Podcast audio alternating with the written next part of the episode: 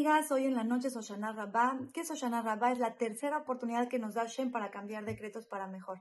Sí, una más. Hashem es súper paciente y Hashem lo que quiere es que regresemos a Él. Es ese tres. ¿Se acuerdan cuando les decimos a los niños, te doy hasta tres? Una, dos y el tres todavía te tardas mucho porque en realidad no quieres castigarlo. Bueno, es ese tres que nos está dando Hashem de por favor regresen conmigo, les doy otra oportunidad, regresen al camino. Y eso es Oshana Rabba. Es un momento en el cual tenemos la oportunidad de ponerle liquid paper a esa tinta con la cual se marcaron los decretos que nos dijeron en, Yom Kippur. Vamos a ponerle tinta, eh, perdón, liquid paper, para borrar y mejorar nuestros decretos. Es una noche muy especial, tenemos que hacer mucha tefila, es momento crucial en nuestra vida, en nuestro año, en el de nuestra familia, en el de toda Israel. Bueno, y quiero darles un tip muy especial, muy importante, que ojalá y estén viendo mi video el día de hoy antes de Oshana Rabbah para que lo hagan hoy antes de Oshana Rabbah. Hace décadas Jerusalén era una ciudad dividida, no era como hoy en día.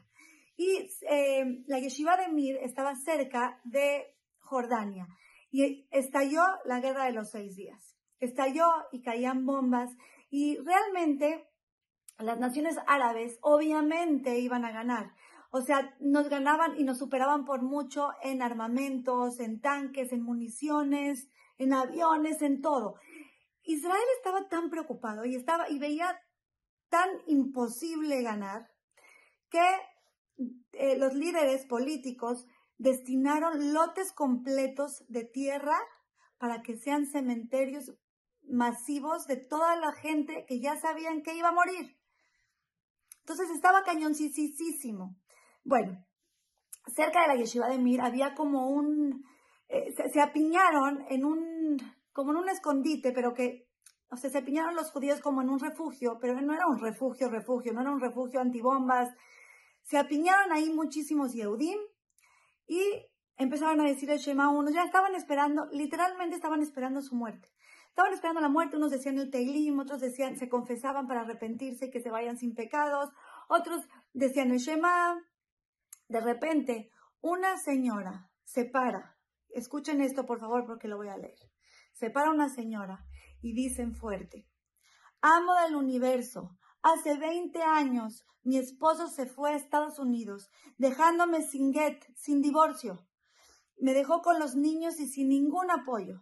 Sigo siendo después de 20 años una viuda empobrecida. Estoy como aguná, no solo viuda, sino soy una aguná, incapaz de poder volverme a casar. Lo perdono Hashem de todo corazón. Tú también perdona a tus hijos y sálvanos, por favor.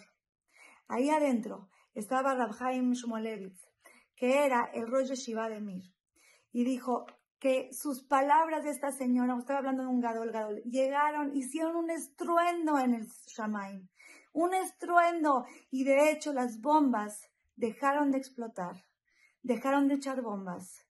Ocurrieron muchísimos milagros para la gente que sabe lo que fue la guerra de los seis días. Los milagros eran abiertos. Y en ese momento Hashem no solo decidió salvar a sus hijos, a toda esa gente que estaba ahí, sino que de ahí salió la unificación de Jerusalén. Dejó de ser una ciudad dividida. Queridas amigas, perdonar a alguien cambia decretos para mejor en el momento en el que nosotros perdonamos a alguien. Pero vean lo que le hizo ese señor. Era una guná. La dejó sola, llevaba 20 años sin poder casarse, sin dinero, la abandonó y en ese momento perdonó de corazón a esa persona.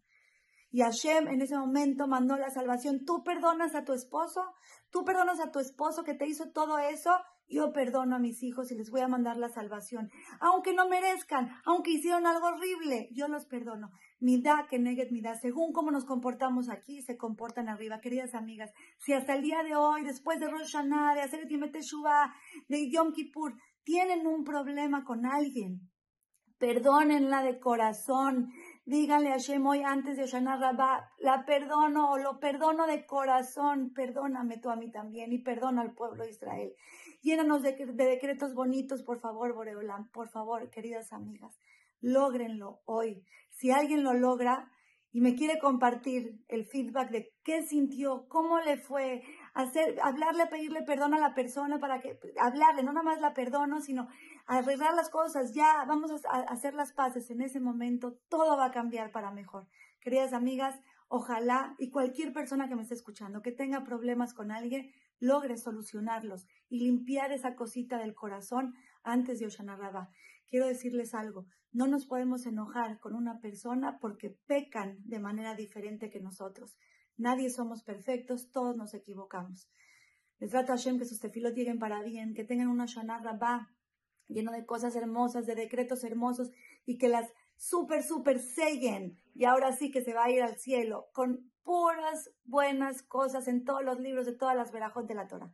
Las quiero mucho y les mando un beso.